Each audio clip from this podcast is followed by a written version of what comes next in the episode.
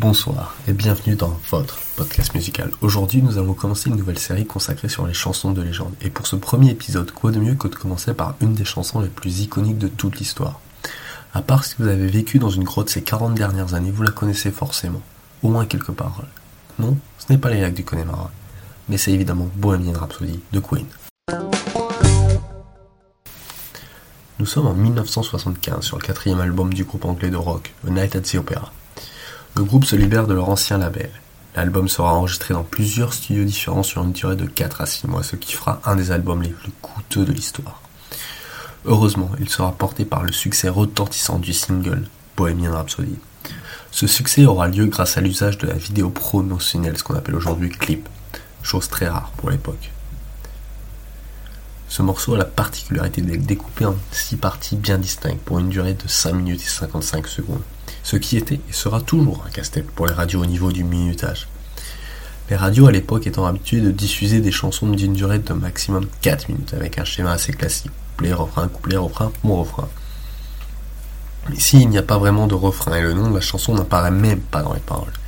Le nom de la chanson sera trouvé assez tardivement, il sera simplement étiqueté au début Freddy's Thing, le truc de Freddy. Le titre évoque un format peu commun, la rhapsodie, qui est surtout utilisé dans la musique romantique du 19e siècle, et l'adjectif bohémien, qui désigne une personne qui ne respecterait pas les lois. Or, c'est exactement le propos de la chanson.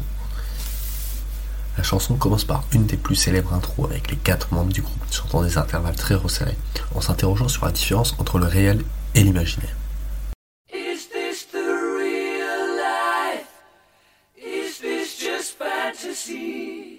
Rentre enfin le piano pour lancer un tempo un peu de balade. Freddy se dégage des chœurs et présente le personnage de la chanson, comme dans un opéra. La balade se lance peu à peu, les instruments rentrent chacun leur tour, la basse pour marquer les premiers temps de chaque mesure. Le narrateur raconte qu'il vient de tuer un homme, que sa vie est détruite, et qu'il ne veut pas faire pleurer sa mère. Très joyeux. Arrive enfin le moment du solo. Brian May nous expose toute sa virtuosité sur la guitare, lui qui, je le rappelle, est diplômé aussi en astrophysique.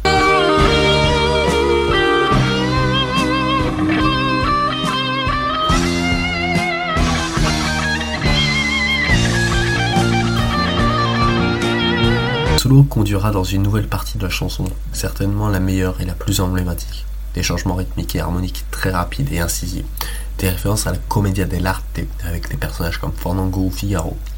Bref, on est dans une imitation complètement pop de l'opération Queen.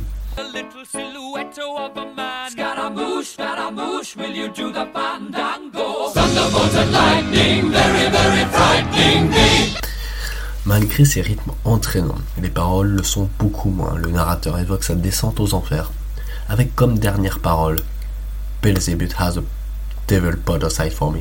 A un diable de côté pour moi. On arrive presque à la fin de la chanson avec cette partie hard rock qui déchire tout avec un riff qui, à l'occasion, sera composé par Freddie Mercury. Il s'adressera à quelqu'un de façon très agressive, peut-être comme s'il voulait rendre raison à ce personnage.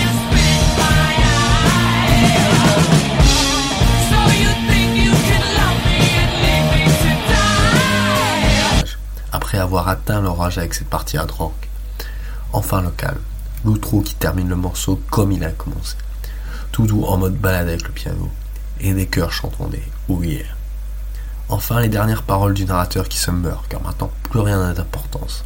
Nothing really matters. Et ce coup de gong qui vient tout sceller.